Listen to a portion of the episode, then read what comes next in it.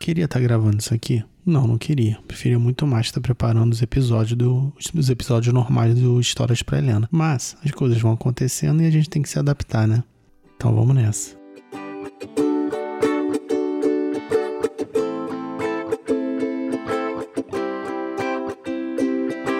Ao longo da história, o Brasil tem ficado em posições muito confortáveis durante períodos de crise, como desastres naturais ou guerras. Algo que sempre nos deu tranquilidade é a ausência de furacões ou terremotos. Além disso, o Brasil nunca foi palco de grandes guerras ou sofreu diretamente as consequências dos conflitos. Por isso, temos uma mentalidade passiva quando se trata de eventos muito grandes. A gente acha que está imune a qualquer tipo de ação destruidora, ou seja, as coisas ruins acontecem com os outros, nunca com a gente. Talvez isso seja um mecanismo de defesa já que se preocupar com tudo o que pode acontecer de ruim nos impediria até de viver. A gente não espera ser atropelado todos os dias, não ficamos constantemente nos preparando para o pior. Mas por outro lado, a gente sabe os cuidados que temos de tomar ao atravessar a rua e, na medida do possível, obedecemos. A nossa imunidade a catástrofes é uma ilusão e sempre foi.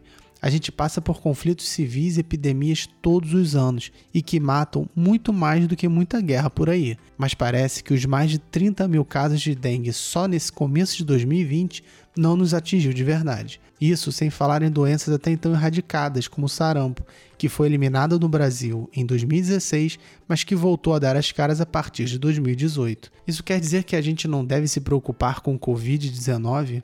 Muito pelo contrário, o novo coronavírus já infectou mais de 130 mil pessoas e matou mais de 5 mil em apenas dois meses. No Brasil, já são mais de 70 casos. Só durante esse episódio, mais de 300 pessoas morreram por causa do Covid-19. E não é para você sair correndo e comprar todo o álcool gel e máscara que encontrar pela frente. Bastam quatro ações bem simples para diminuir os riscos de se contaminar ou contaminar os outros. Lave as mãos frequentemente, não passe as mãos nos olhos, ouvido, nariz ou boca.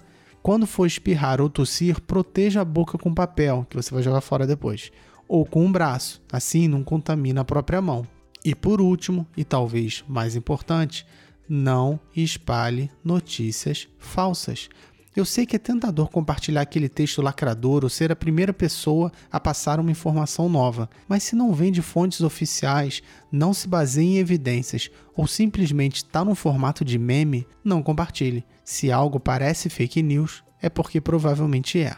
Se você não for um conspiracionista e ainda confiar nas instituições democráticas, é nelas que você deve buscar por informações. Nem esse simples episódio de podcast é o suficiente para sanar as dúvidas e nunca teve a pretensão de ser. Por isso, recomendo que entre numa página chamada Google e pesquise por coronavírus em sites como do Ministério da Saúde, Fiocruz, OMS, OPAS, Anvisa. E se quiser algo mais técnico, a própria Fiocruz listou diversos sites com estudos e levantamentos. Vou colocar o link aqui na descrição do episódio e nas redes sociais também. Se eu não colocar, me cobra. A questão aqui é não dar mole é não fingir que tá tudo bem e só se movimentar em cima da hora. Também não é para se desesperar e entrar em quarentena por conta própria. Eu sei que os cuidados iniciais recomendados são tão simples que parecem besteira, mas não são. São cuidados higiênicos que esquecemos de seguir a maior parte do tempo e que podem nos ajudar para muito além do Covid-19. Então, é nosso dever como cidadãos. E é por isso que falo o tempo todo com a Helena sobre aquelas quatro ações. Se cada um fizer sua parte, mesmo quando ela parecer irrelevante, a gente vai estar tá colaborando com a saúde pública. O brasileiro tem que levar as coisas mais a sério. Fazer piada não afasta o problema, mas pode ocultá-lo até ser tarde demais.